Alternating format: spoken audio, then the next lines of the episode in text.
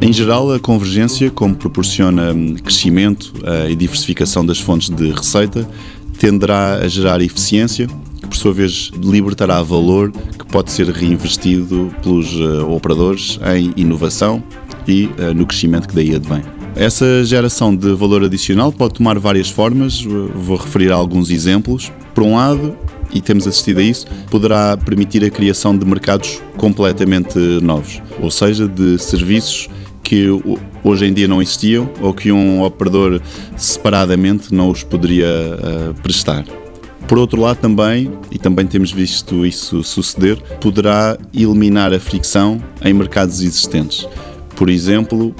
hoje em dia tendemos a ter um consumo de, de mídia, à medida que esse setor se foi digitalizando, muito mais à medida da disponibilidade do consumidor, particularmente porque hoje em dia muitos dos conteúdos podem ser consumidos no momento uh, em que a pessoa esteja disponível e não no momento em que estão na grelha de programação e com isso uh, podemos ter crescimento, ou seja, podemos chegar a consumidores a que antes era difícil quando tínhamos a restrição do, do horário. Adicionalmente, mais um, um exemplo distinto, poderemos explorar melhor fontes de valor que não tínhamos como. Um exemplo disso é o que vulgarmente se chama Data Monetization,